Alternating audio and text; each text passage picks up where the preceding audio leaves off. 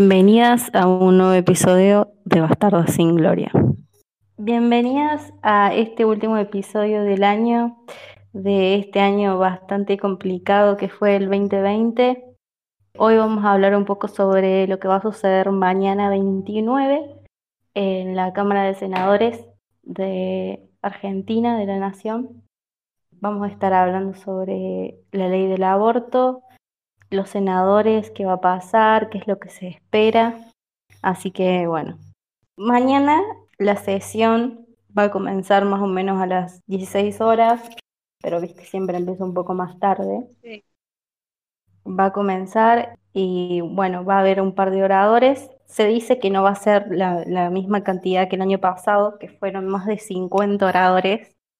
Parece que este año se va a cortar un poco más la, la lista, que mejor para nosotros, porque eso va a hacer que el tiempo de la sesión sea más corto y bueno, y se vote el, eh, de madrugada, calculo que se va a votar porque cada senador va a tener aproximadamente 10 minutos, aunque siempre sabemos que todos exceden, eh, va a tener más o menos esa cantidad cada diputado, no, cada senador, para, para hablar del tema, que esperamos que no sea repetitivo como lo que pasó en diputados, porque ya estamos hartas de escuchar lo mismo, estamos hartas de escuchar Gente que los mismos la argumentos. experiencia de las mujeres. Uy, sí, sí, no.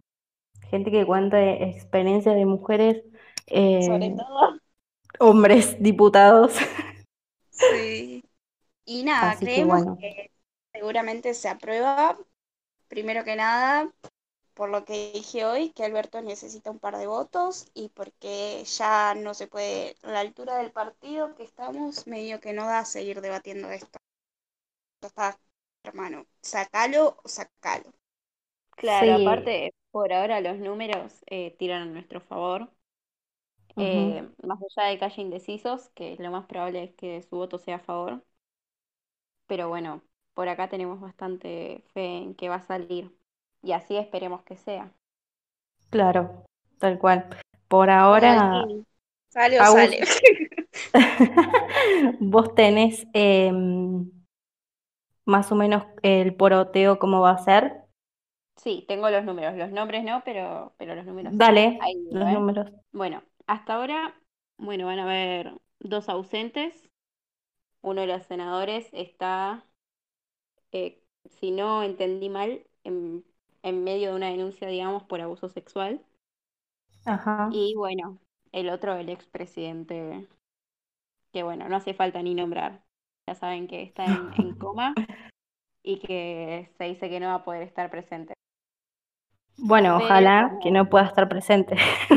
Claro. Por lo menos nos favorece No le pase nada grave, se hace. Pero si Eso, llega a pasar sí. algo justo mañana, eh, se suspende por duelo y entra otra persona en su banca. Tal cual, sí. Eh, Eso sería muy inconveniente, un inconveniente muy grande para nosotras que Menem fallezca justo mañana. Con la teta izquierda por las dudas. Menem Sí. tuvo una insuficiencia renal y está internado eh, eh, con coma inducido. No. Eh, él estaba, él iba a votar a favor, no, no, claramente. en contra, en contra. Eh, en contra, perdón. eh, iba a votar en contra.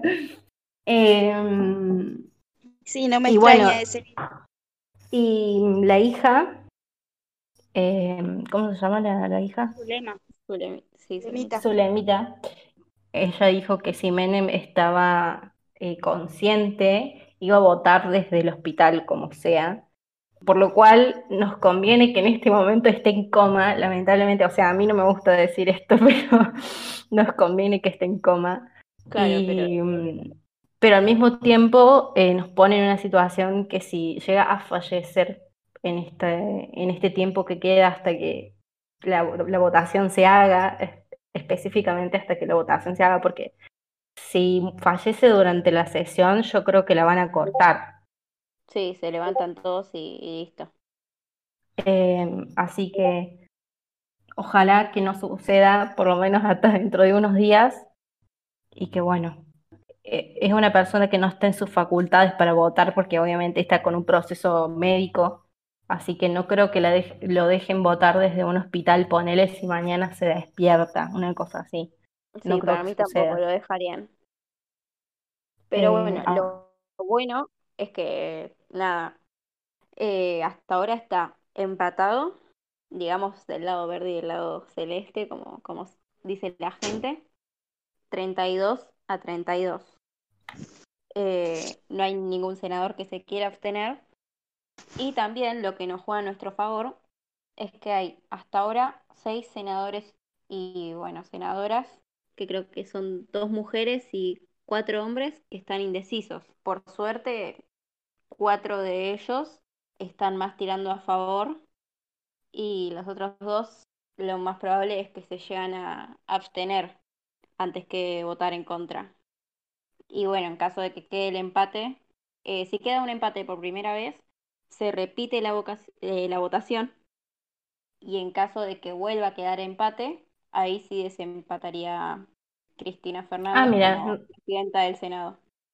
No sabía que se iba a volver a votar en caso de un empate. Sí, leí que pasó una vez en 2008, creo, y que nada, es eso, se hacen dos votaciones por si alguien quiere cambiar. Claro, Pero, quiere cambiar su voto. Qué peligroso.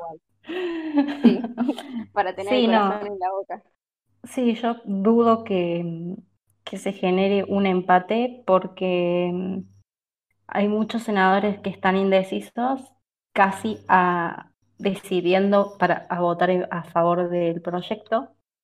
Pero bueno, hay muchos que están con el tema de las modificaciones y están como o me abstengo o modificamos y se ponen así en esa situación eh, muy difícil, ya que mm, como se votó, o sea, el proyecto que armó Alberto está bastante bien, creo que no necesita ninguna modificación, son modificaciones morales, por así decirlo, quieren hacer algunos senadores eh, con respecto a la mm, al ay, ¿cómo se llama?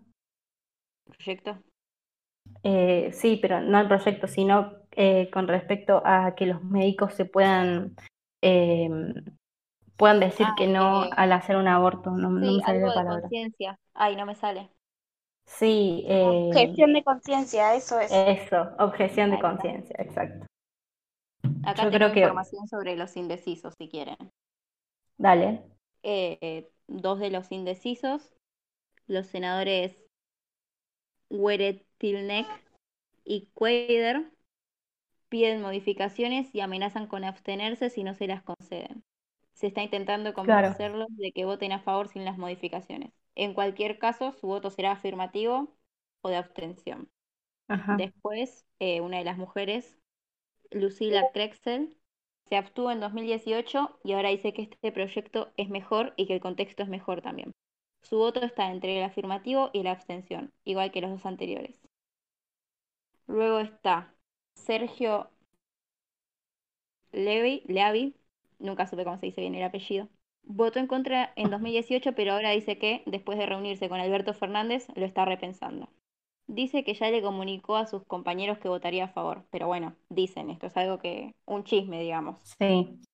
Em, Esperemos que sea cierto. Ojalá que sí. Oscar Castillo es otro de los senadores indecisos. Votó a favor en 2018, pero ahora criticó al gobierno por oportunismo al presentar el proyecto. Se especula con una posible abstención. Su círculo asegura que votará verde. Esto también es una cosa que se supone, pero esperemos que, su círculo esté seguro de eso. Lo que hizo Oscar Castillo es que no firmó el dictamen y su firma era clave, cosa que, no, sé por qué, la verdad. Eh, y sus asesores dijeron que fue porque perdió la conexión. Él mantiene silencio sobre esto, no, no quiso decir nada. Pero bueno, afirmativo o abstención. Y por último, la sexta senadora que está indecisa es Estela Mari Solaya, eh, que es la más cercana a votar celeste. No estuvo en 2018 y mantuvo silencio durante todo el debate. Pero bueno, se, nada, se dice que puede votar celeste. Realmente tampoco tenemos una clara idea.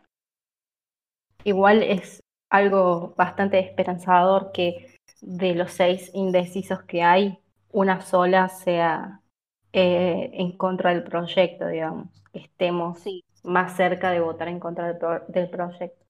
se me pone la piel de Eh, de pensarlo.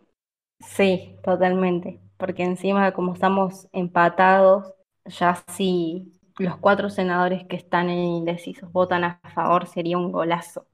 Claro, quedaría eh, 36, calculo. 36. Sí, Sí, 36, tal- 32 o 33.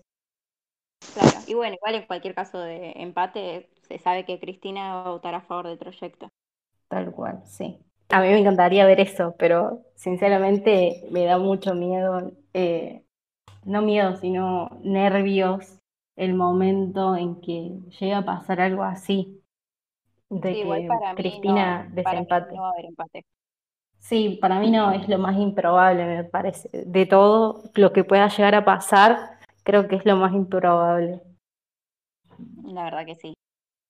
Ay, claro, aclarar que el También, otro, el otro senador que también está ausente por es- del abuso sexual, eh, también votaría en contra, obviamente. ajá, Me sorprende igual que sí. el hijo de su madre.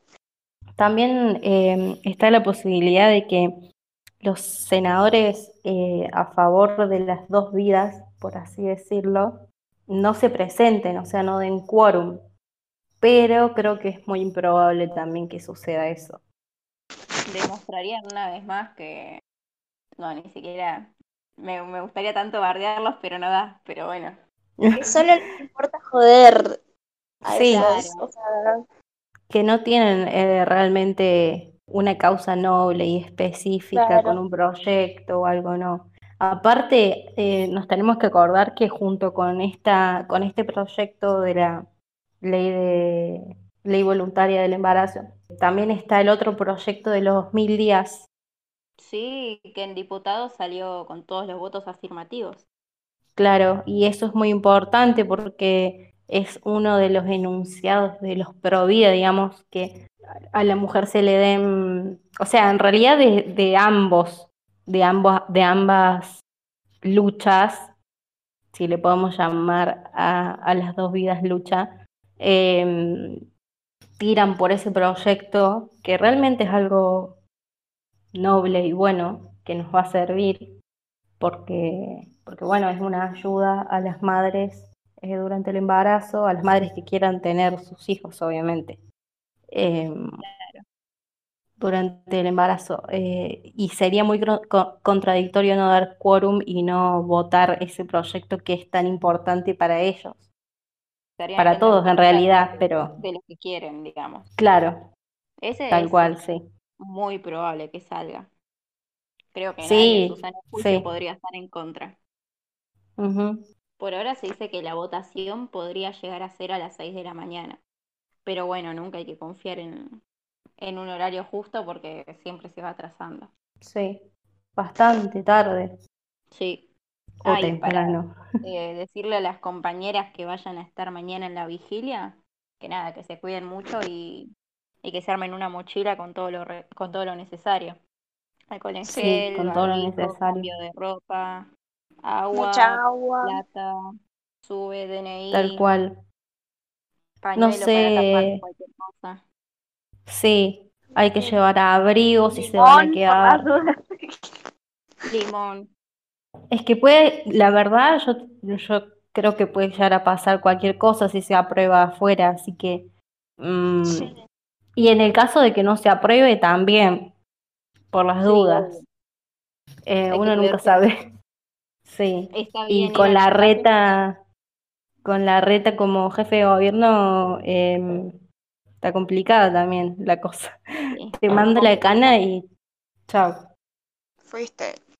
Y sí, se tienen que cuidar, sobre todo llevar alcohol en gel. Eso es mucho, muy importante. Alcohol en gel, acuérdense de no compartir eh, los que estén tomando, andar siempre con el barbijo, No no acercarse drogas, no tanto. consuman alcohol, porque si no se Sí, ponen en riesgo a ustedes y a los demás. sí, Y vayan totalmente. acompañadas, por favor. Ujú, sí, Carguen el celu, todo. Llévense Carguen de el celu. si tienen.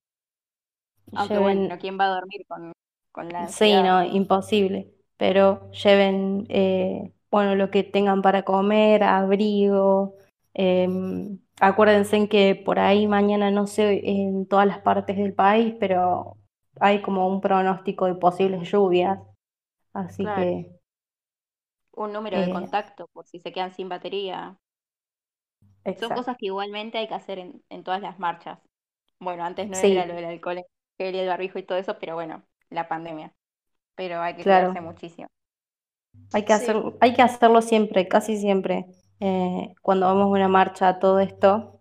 Eh, pero bueno, sabemos que esto, lo que va a pasar mañana, va a ser bastante histórico, por lo cual hay que tener cuidado el doble.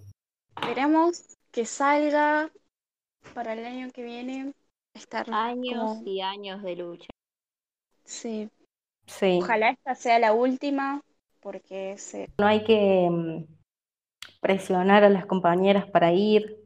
Bueno, hoy estaba en Twitter ahí tranquila y leí el tweet de una chica que, prácticamente cuestionaba a las chicas que mañana no pueden ir eh, por alguna razón, porque estamos en una pandemia y ir a una marcha multitudinaria como lo va a hacer es ponerte en riesgo a vos y más que ahora faltan las fiestas y mucha gente lo pasa con su familia, con gente mayor. Y aparte creo que nadie en sí quiere tener el virus. Y está, es bastante feo estar haciendo sentir culpa a las demás mujeres, porque al final caemos en esa de, de estar verdiéndonos entre nosotras.